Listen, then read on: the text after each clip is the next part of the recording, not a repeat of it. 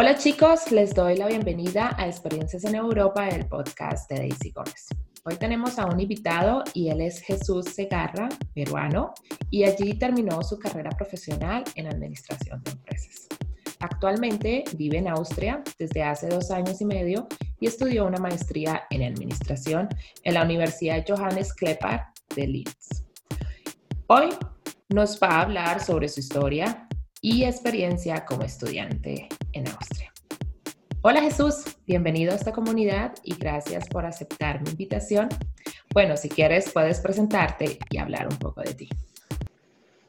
Hola, ¿qué tal? Muchas, muchas gracias primeramente por la invitación. Este, eh, sí, bueno, yo soy actualmente, bueno, a punto de terminar, gracias a Dios, mi maestría en administración en la Johannes Klepper Universität aquí en Linz, Austria.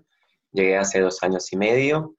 Em, bueno, como muchos, a, tratar de conseguir un título universitario de una universidad extranjera, que creo que es un poco lo que muchos este, eh, en Latinoamérica o en otros países les gustaría, que, que es muy bien recibido también en, Latinoamérica, en países como Perú, Colombia, Argentina, Chile, eh, no sé, Venezuela incluso, o, bueno, alrededor de Latinoamérica, ¿no?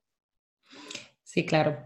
Eh, hay muchas oportunidades y creo que muchos se están cuestionando y preguntando cómo lo puedo hacer, cómo puedo hacer una maestría, cómo puedo hacer un intercambio.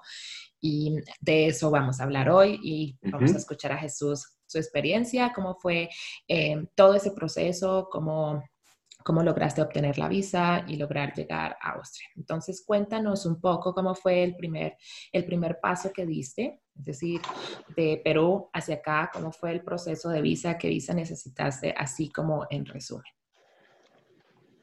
Claro. Em, a ver, primero yo estaba buscando hacer una maestría y un amigo en el trabajo me recomienda, me dijo, bueno, me dice, oye, si vas a hacer una maestría y si vas a gastar tanto dinero, porque ese es el primer, el primer tema que tienes que ver, el presupuesto. Sí. Eh, porque en Perú, por lo menos, si quieres tener una, una, participar en una buena maestría, te va a costar mucho dinero. ¿Y por qué digo una buena maestría? Porque eh, una buena maestría te va a asegurar un mejor trabajo, un mejor puesto, mejores ingresos, un mejor sueldo. Entonces, esta persona que era un poco mayor que yo me dice, oye, yo me estoy yendo a tal país ah, y si tú en verdad estás buscando hacer una maestría, hazlo en el extranjero, no gastes todo ese dinero aquí en Perú. Y bueno, ahí me quedó a mí la, curiosidad, empecé a investigar, empecé a contactar con personas que están, en el extranjero, sobre todo amigos, que te pueden dar un poco de, su experiencia también. Eh, estuve tratando de postular a Alemania a través de una organización, creo que es el DAF, o DAF, eh, sí, eh, ellos están también presentes en Perú a través de la Embajada de Alemania, pero el proceso me pareció muy tedioso. Es decir, me pedían pasar muchas entrevistas, me pedían pasar, este, porque ellos te, este, te ayudan con, con, a través de un programa de, becas. Sí. Eh, luego, ¿qué pasó? Que este, eh, solo son para ciertas carreras. Es decir, yo no podía postular, ¿por qué? Porque mi, mi bachelor es de administración. Ellos pedían como que biología, química, inorgánica avanzada, o sea, es algo muy, muy, muy, muy específico para poder otorgarte la beca, ¿no? Que tiene sentido porque es las, las carreras que ellos necesitan, que les hacen falta profesionales en Alemania. Entonces decidí seguir buscando, eh, me puse en con una amiga que justamente estaba ya había terminado de estudiar aquí en Austria, me dijo, oye, eh, postular a esta universidad, a Austria, es fácil, postula, manda tus documentos. Bueno, empecé a mandar los documentos, la universidad generalmente te pide tu bachelor, tus notas, los registros, llenar un formulario, eh, si tienes certificaciones de, de, de, este, de idiomas que también las envíes. Eh, yo postulé a un programa que es en inglés, es decir, que solo estaba inglés, no necesitaba alemán. Postulé y bueno, eh, va a depender, yo creo, en Austria, creo que es un poquito lo, lo viven todos, eh, demora el tiempo de respuesta en las universidades.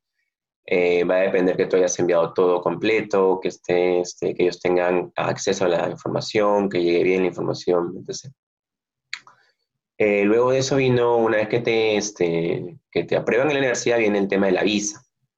Eh, la visa a través de la Embajada de Austria en Perú, bueno, te piden antes, aparte de lo que ya les comenté, eh, te piden antecedentes policiales, judiciales, eh, partida de nacimiento, lo que es documentos, y que todos estos estén no solamente traducidos por alguien, este, por un traductor autorizado, sino que también tengan un, un es una verificación de la Haya, no se me fue el nombre ahorita, pero bueno, es un tema que tú primero tienes que conseguir tus documentos, luego traducirlos, luego llevarlos a, este, a relaciones exteriores para que los validen, luego de eso ya presentarlos. Además de eso te piden un monto el cual tienes que, eh, digamos, mantener durante, durante el tiempo que estés en, en, en Austria, es alrededor de 11.000 euros. Entonces, una vez que pruebas todo eso, tienes que esperar que te, que te, este, que te, que te mm, respondan de la, de la Embajada de Austria. Ahora, digamos que no son los más comunicativos, no, son, no, te, no te ayudan mucho, no te dan información de cómo va tu proceso, em, hay que estar atentos, hay que estar atentos también en los correos, porque otro de los, de, las, de los requerimientos es que ya tengas un lugar aquí en, en Austria donde te vas a quedar y normalmente se hace a través de, los, de las, de, las, ah, de, de, estos lugares, de estas habitaciones para estudiantes, que bueno, que para mí, digamos, yo tenía ciertas recomendaciones, pero yo también, digamos, que no tomé las recomendaciones que, que, que me hicieron, eh, digamos, la amiga que yo tenía acá porque era muy caro, ¿no? Desde el tiempo en que ella estuvo hasta el momento en que yo postulé, todos los años se va incrementando la, la, cuota, la, la, renta, entonces era como que, oye, a mí me cobraban 300 euros. Yo cuando postulé ya eran 420 mensuales, entonces dije, güey, 420 mensuales por, por una habitación pequeñita y, un, y un, este, la habitación pequeñita y, un escritorio y luego el, el, baño compartido, la cocina compartida. Entonces no me dije, bueno, mejor busco una opción más barata. Y bueno, encontré otra, otro, otro para este, escuela para estudiantes, no, perdón, habitación para estudiantes, y bueno, y eso presenté. Pero bueno, eh, una vez que te, que te, este, que te, que te mm, aceptan la visa de estudiante, tú tienes que presentar en un máximo de una semana, presentar que ya tienes el, este, el pasaje. Y eso también te puede salir muy caro, porque este, pues en ese momento es que tú no sabes si es que te van a dar o no te van a dar la visa y comprarlo en esos últimos días, nada más el pasaje sale muy caro. Y me salió muy caro también, eh, sin saber mucho, compré un pasaje por Canadá, no sabía que, este, que por Canadá los peruanos necesitamos una visa, tuve que sacar una visa para Canadá inclusive, que fue otro, otro monto que tuve que desembolsar. Ni más, o sea, nunca más vuelvo a viajar por Canadá, es de verdad, es solamente por, por hacer una escala, porque no era que yo iba a visitar Canadá, por hacer una escala te piden tener una visa.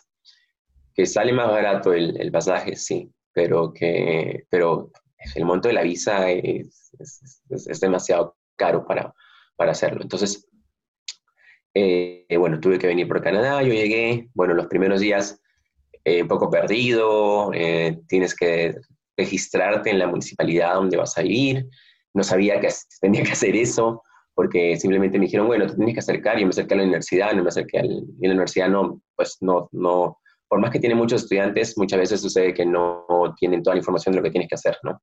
Entonces, te tienes que registrar acá en lo que es el magistrat, como, como la municipalidad, y has llegado con tu visa este, de estudiante y te dan tu carnet de residente.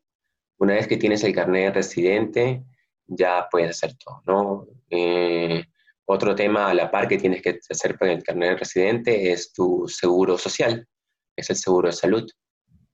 Eh, como estudiante hay una tarifa especial, pero este seguro de salud también tiene condiciones, ¿no? Este, eh, condiciones de edad, condiciones de, condiciones de, de, los documentos, hace cuánto tiempo este, tú obtuviste tu bachelor. Por lo menos para mí me dijeron hace máximo 18 meses. Entonces, bueno, mi bachelor, yo tengo 34 años ahora mismo. Mi bachelor, pues yo lo saqué cuando tenía 23 años. Yo lo obtuve cuando tenía 23, o sea, decir, tenía muchísimos años de, antigüedad.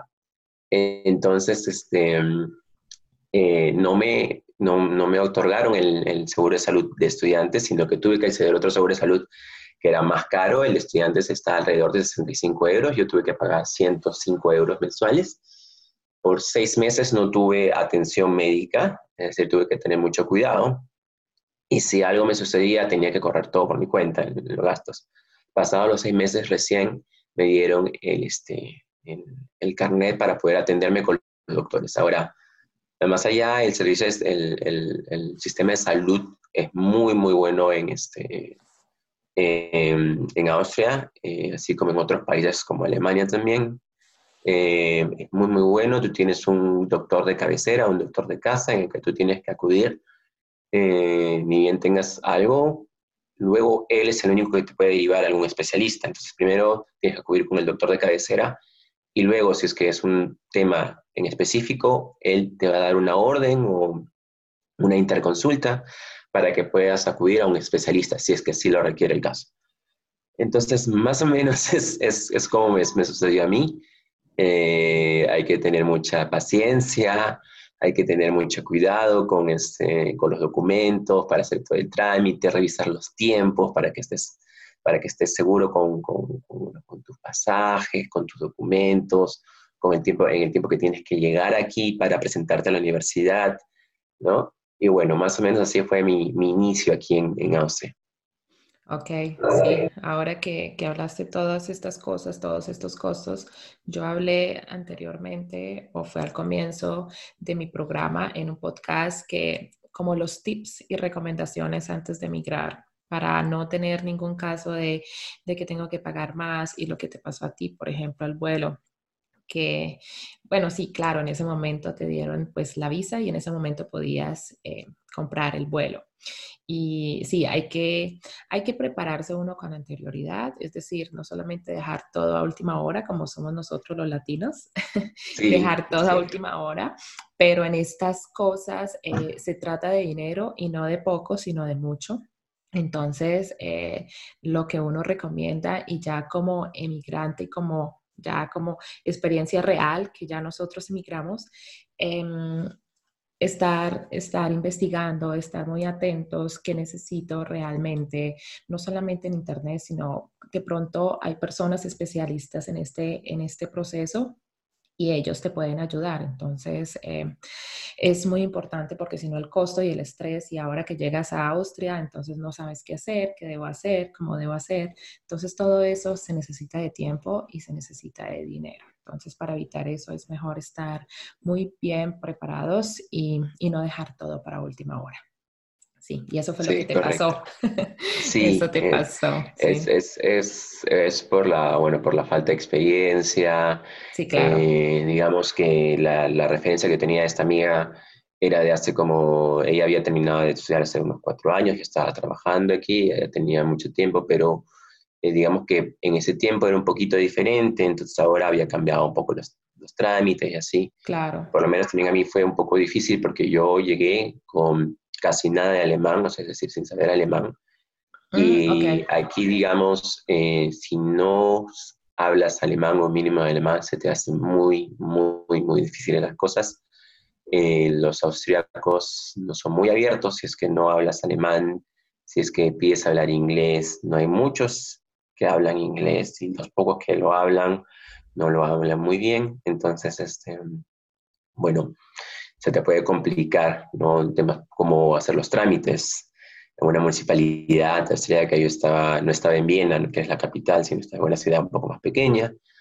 Eh, ir al doctor, no todos los doctores hablan inglés, eh, eh, no todos quieren hablar inglés, inclusive también la vida diaria se te puede hacer difícil porque inclusive ir a hacer las compras, el diario, cómo pagar o qué te están diciendo, si quieres pagar en efectivo, en tarjeta, si, este, eh, si hay algún tema en especial, ¿no? Entonces, este, sería un buen consejo si vas a venir a Alemania, Austria, Suiza a estudiar, que tengas un nivel mínimo de, de, alemán. Yo lo dejé para el último minuto porque sabía que en Austria, como en algunas ciudades de Europa, eh, por ejemplo Viena, hay muchas oportunidades para las personas que hablan inglés. profesionales que hablan inglés, no, no, no todos, tienes que tener, digamos, a trabajos calificados. Y yo dije, bueno, si mi programa es inglés, bueno, voy a aprender por ahí, este, o sea, al paso, mientras que estudio la, la maestría, voy a aprender el alemán. Pero eh, la maestría es súper exigente. el nivel académico aquí es mucho más, mucho más alto que en otras universidades. Eh, te encuentras con personas de todos los países eh, y hay un nivel de competitividad que no, que no había visto en mucho tiempo. Porque, por ejemplo, yo también estudié en Costa Rica, eh, donde me encontré con personas de, de, toda Latinoamérica, me encontré con personas de Argentina, Chile, Ecuador, Bolivia, República Dominicana, Nicaragua, en los mismos de Costa Rica. Estuve en, la Universidad INCAE, no sé si les suena, INCAE es una muy buena universidad, sí. muy buen nivel. Es parte, tiene un, un, consenso con Harvard. Entonces el nivel era muy alto y yo dije, bueno, así deben ser las universidades europeas. Y bueno, era así o un poco más. En algunos casos porque yo también, por tener el, el, digamos, un budget, un presupuesto y que tal cual tenía que respetar por estos dos años que termina, que dura la universidad, que dura la maestría, es otro tema. Las maestrías aquí generalmente duran dos años, no un año o año y medio como en otros países. Entonces necesitas tener un presupuesto. Eh, y, uh, y el, el, el, nivel académico es muy alto, es muy alto, tienes que leer mucho, estudiar mucho, y a comparación, yo me he dado cuenta, a comparación de de, algunas, algunos países en Latinoamérica, aquí las personas desde niños están acostumbrados a leer mucho. Entonces, que les digan, oye, para la siguiente semana lee desde estos siete capítulos, cada uno de 80 hojas, es, ah, ok. Para nosotros es como que, ay, ¿cuánto lo voy a terminar? 500, 600 hojas que tengo que terminar, hacer un resumen, revisar, estudiar nuevamente el resumen y así la complexión lectora aquí es muy alta, entonces para ellos es un problema. Y, y sobre todo que muchas veces ellos también han hecho el, el bachelor en inglés, entonces hacerme en inglés, la maestría, continuar en inglés, no, no tiene ningún problema, pero bueno, el alemán, el idioma alemán, por lo menos aquí en Austria, es, es una gran ayuda si es que ya tienes algún conocimiento. Ahora, de que sí existe un, un dialecto, una forma especial, de, este, de, de, hablar aquí en Austria el alemán, es cierto, pero bueno, teniendo una base, todo lo demás te va a ser fácil. Sí, sí, es lo mismo aquí en Alemania, que eh, también está el alemán y hay muchos dialectos y aquí a 20 kilómetros, 10 kilómetros ya están hablando totalmente, parece un idioma diferente, es un dialecto, pero es cierto. Sí, entonces ya teniendo una base de alemán ya uno puede entender. No entiende todo en general, pero sí entiende palabritas y, y se, se, hace entender y, y, uno entiende, sí. Bueno, entonces, listo, llegaste a Austria, te registraste, ya empezaste la, la universidad, empezaste la maestría y eh, en general todo es en alemán, ¿cierto? Las clases. O eh, no, mi programa es en inglés, fue en ah, inglés. inglés. Okay. Todo era en inglés. Eh, sí, algunas veces, o sea, muy, pues, pues, eh, veces muy puntuales, eh, este, eh, ha tenido que ser en alemán porque se, eran seminarios especiales que se juntaban con, con, chicos de otros, de otros programas, ¿no? Y que ellos, por ejemplo, tenían que exponer y eran seminarios especiales que había participación de, de, de estudiantes de otros programas y sus programas eran en alemán. Entonces, ellos tenían que hacer una presentación y la presentación la tenían que hacer en alemán. Nosotros la teníamos que hacer en inglés, la misma clase, pero bueno. Pero de ahí, es decir, em, en lo que es el ambiente universitario dentro de la universidad, casi, te diría que el 80% lo puedes hacer en inglés, pero siempre hay un departamento, alguna oficina que tienes que ir a hacer algún trámite, algún registro, algo, y hablan en alemán. y de, del inicio te hablan en alemán y, por más que a veces les preguntas, oye, disculpa, no hablo alemán, este, ¿podrías hablar en inglés? No, no, no sé, o, o lo, le dicen ein bisschen o más o menos, un poquito, y, y les empieza a hablar en inglés y ellos te siguen hablando en alemán, no sé, es decir, no, no dan su brazo a torcer. Entonces, de todas maneras, es, es importante saber un poquito de alemán pero las clases en general eran en inglés, todos hablan en inglés. Ok, entonces hay dos, dos idiomas muy importantes, el inglés y el alemán. Hay que, hay que estudiarlo, sí. Sí, definitivamente. Listo. Em, bueno, cuéntanos un poco más o menos cuánto es el costo, bueno, si tienes números en tu cabeza, eh, cuánto es el costo mensual em, que tienes con todos tus gastos. Oh, ok, digamos que mi presupuesto mensual. Por ejemplo, eh, principalmente porque yo soy estudiante aquí, lo primero es la, el costo de la educación. Es decir, no es gratis, pero sí hay un pago, este, hay un pago semestral, no es mensual. El pago semestral para, digamos, para Latinoamérica, porque es diferente para otros países, para Latinoamérica es de 700, alrededor de 770, es 762.58, es un porcentaje que ellos han sacado. Entonces, eh, deberías tener mm, en la cabeza que debe ser alrededor de 780, casi 800 euros semestrales. Okay, algo, algo más, de 100, e, más de 100 euros mensuales, solo por el tema del estudio. Okay. Luego, por la vivienda, una vivienda, si vas a estar en un, en un, que es la casa de estudiantes, el albergue de estudiantes, te puede costar entre 300, 400, incluso un poco más. Yo en estos momentos vivo en un departamento este, eh, compartido, tengo un flatmate eh, y estoy pagando alrededor de 380.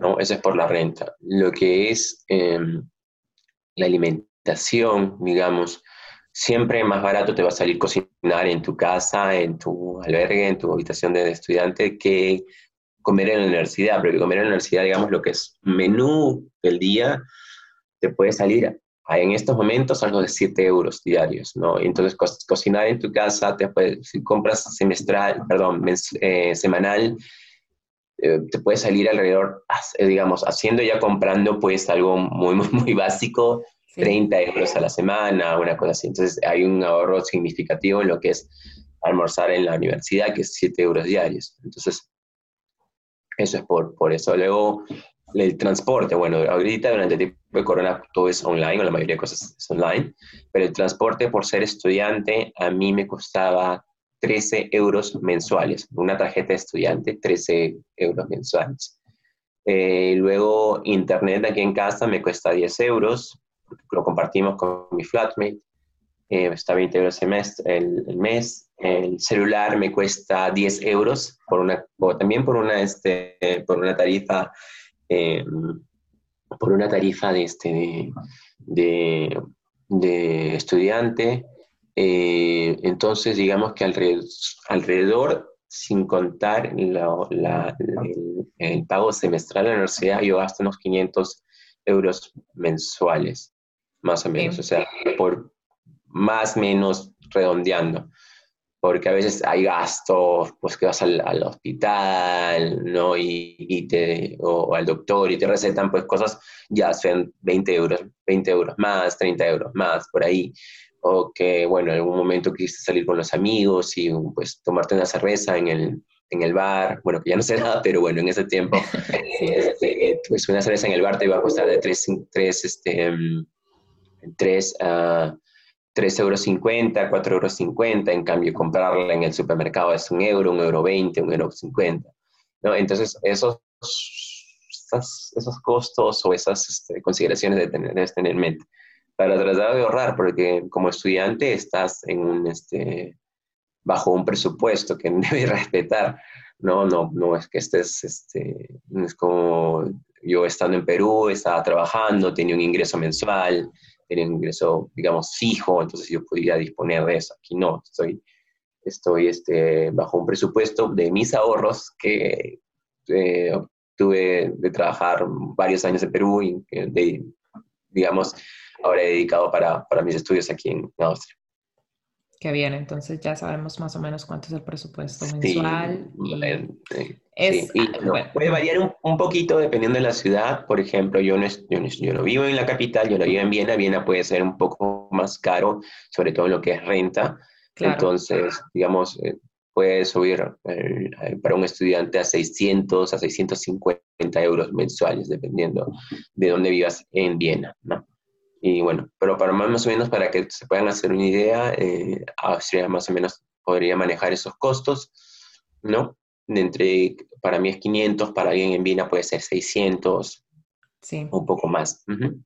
Sí, dependiendo del lugar, dependiendo de la ciudad, es el costo, pero más o menos ya entonces eh, los, las personas que nos escuchan ya sabemos más o menos cuánto, cuánto gastas en, en, tu mensualidad y, y, tener una idea cuánto, cuánto dinero necesitas, sí.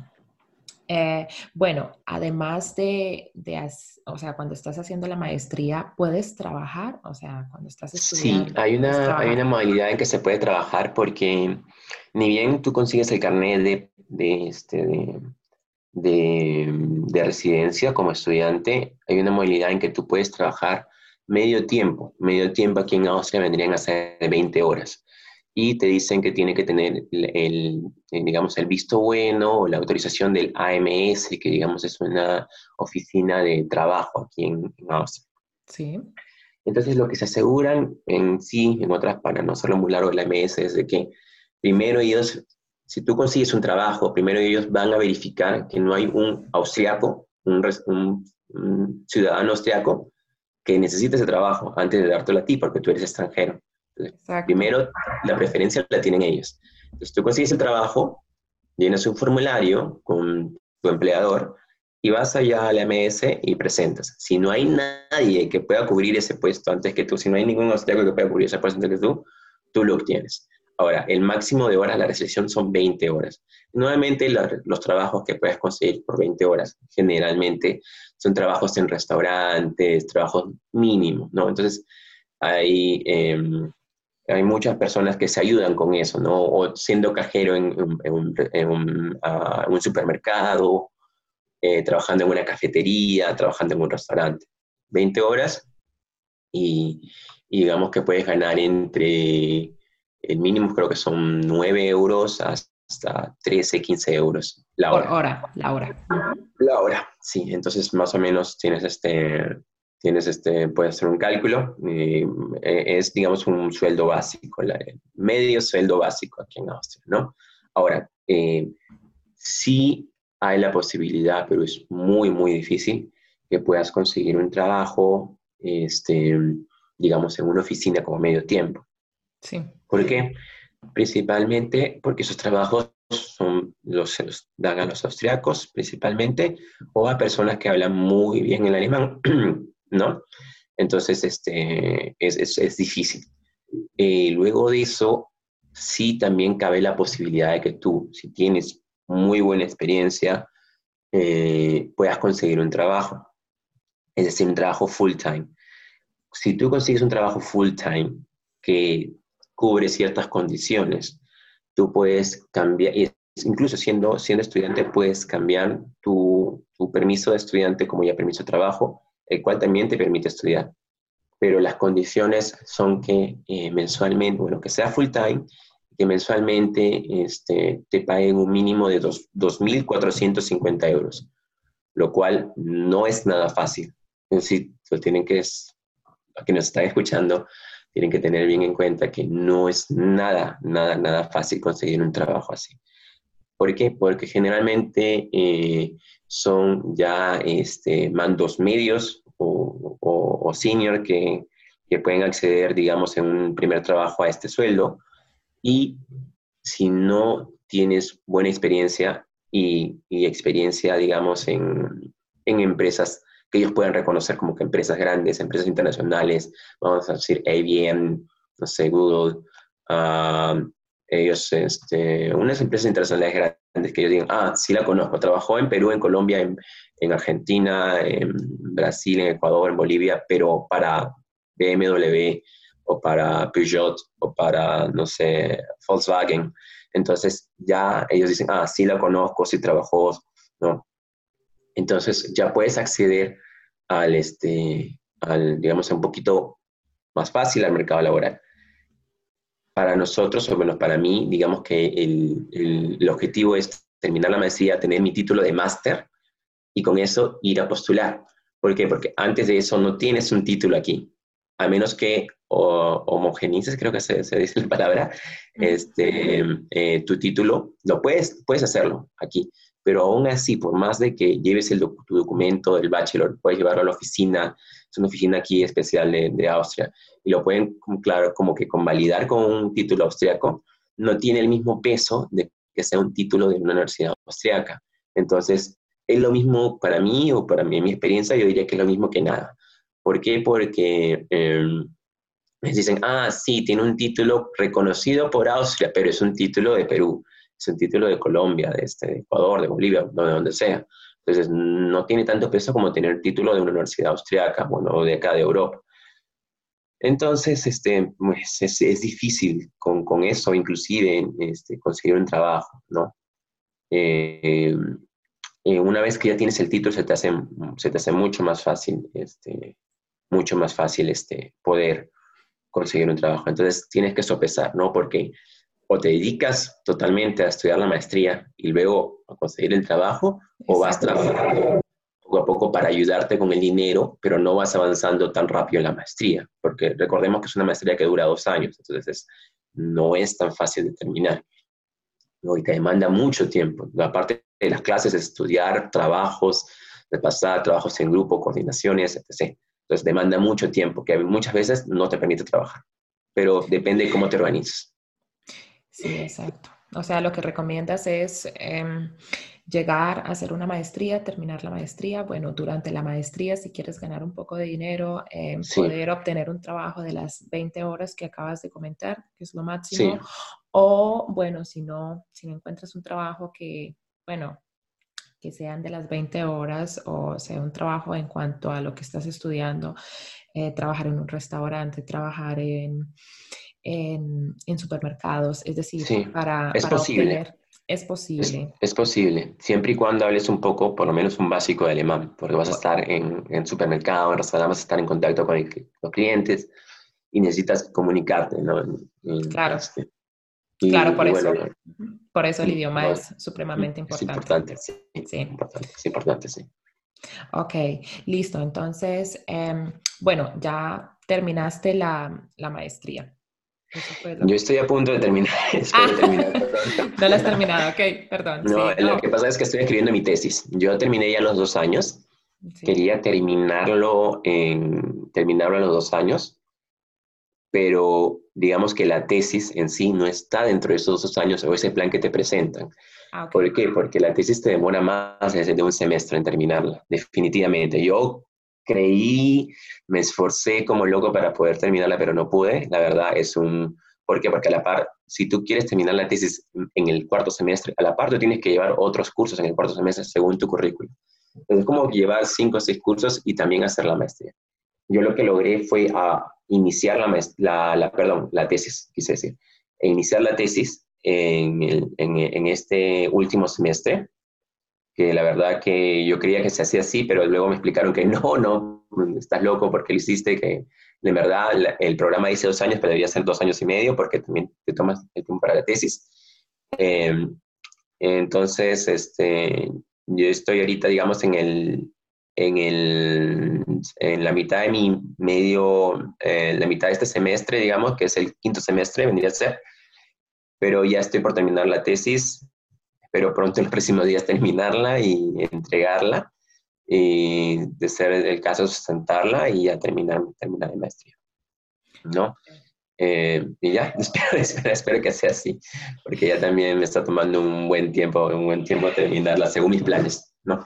Claro, sí, yo creo que es un proceso un poco largo, ¿no? Dependiendo también, pues, eh, es trabajo. Dependiendo de la, dependiendo de la, del de tema. La, de tu especialidad también, Exacto. ¿no? Porque mm. aquí, digamos, este, también eh, lo que puedo, lo que tienes que también tener en cuenta es que hay, hay los máster en artes y los máster en ciencias, ¿no? Yo, por más de que mi, mi, mi máster es en administración, es un máster en ciencias, es decir, que está enfocado en investigación, está enfocado en investigación de, investigación de mercado, vas, vas a hacer vas a hacer, este, vas, es posible que puedas hacer de investigación de mercado, ¿no? Lo que tal vez no te pueda dar mucho un MBA, que es más práctico, que es más este, enfocado a la casística, ¿no? Acabamos mucha teoría, mucha investigación, mucho trabajo de, investigación, entonces es un poquito más trabajoso. Por, por, eso creo que yo también que hay muchos MBA que te, que te dicen, oye, el MBA en un año.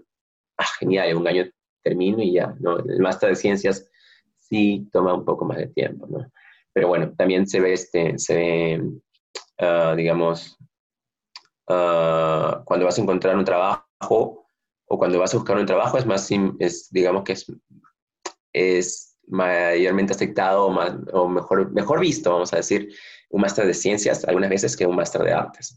Entonces, pero eso sucede mucho aquí, eh, por lo menos en Austria, ¿no? De lo que me han podido explicar algunos amigos que ya trabajan, que ya, ya están, digamos, este, ya buen tiempo trabajando y que ya han postulado, ya han pasado por dos o tres empresas en el tiempo que han estado trabajando.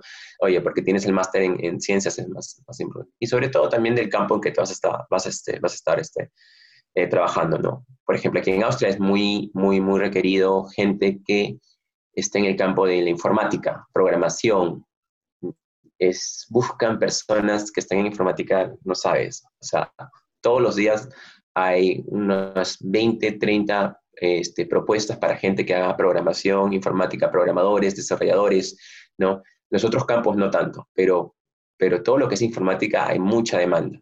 Entonces, si alguien también nos está escuchando y, es, del campo de la informática, es, es, es desarrollador, perdón, este, hay mucho trabajo aquí en, en, Austria, siempre y cuando, por lo menos hables el inglés, porque ya antes, eh, antes este, exigían el alemán, ahora ya no. Inclusive las condiciones para, para obtener una residencia de o una visa de trabajo para los, los, las personas que están en el campo informático son menores o no son tan estrictas como personas que están en otros campos como yo. Yo me dedico a lo que es administración, marketing. Entonces, este, para mí es un poquito más difícil porque hay muchas personas en, en Austria también que se dedican a esto. Pero como no hay muchos que, en, en el campo informático, eh, es mucho más fácil para ellos. Han reducido las exigencias para que ellos consigan un, trabajo, para que ellos consigan la residencia en sí. No porque las empresas están, están requiriendo esto. Sí, yo creo que es a nivel, a nivel de Europa, aquí en Alemania es igual, necesitan mucho ingeniero de sistemas, programador, muchas ingenierías. Entonces, las personas que nos estén escuchando y que tengan una especialidad en una ingeniería o tengan una carrera en una ingeniería de sistemas, eh, ingeniería electrónica, mecatrónica, todas estas ingenierías son muy, muy demandadas aquí, aquí en Europa, no solamente en Austria, sino también, por ejemplo, en Alemania. Así. Bueno, Jesús, muchísimas gracias por tu tiempo y gracias nuevamente por aceptar mi invitación a mi programa Experiencias en Europa y espero que las personas que nos estén escuchando esta información importante que nos da Jesús, su experiencia como estudiante aquí en Europa, Austria, sea útil para todos ustedes. Ok, bueno, muchas gracias. Eh, muchas gracias por la invitación y por su tiempo también. Eh, espero que toda la información que, que, hayamos dado durante el podcast haya sido muy útil, sobre todo para darse una mejor idea de, qué esperar cuando se inmigra a Europa, a países como Alemania, Austria, Suiza de habla alemana y sobre todo para lo que te puede esperar en estudiar en una este, universidad europea. Muchas gracias. Nuevamente, muchísimas gracias por escucharnos. Si quieres recibir más información, tienes preguntas o quieres escuchar un tema específico sobre experiencias en Europa, me puedes escribir en las redes sociales, en Instagram o en Facebook o al correo electrónico experienciaseneuropa.gmail.com.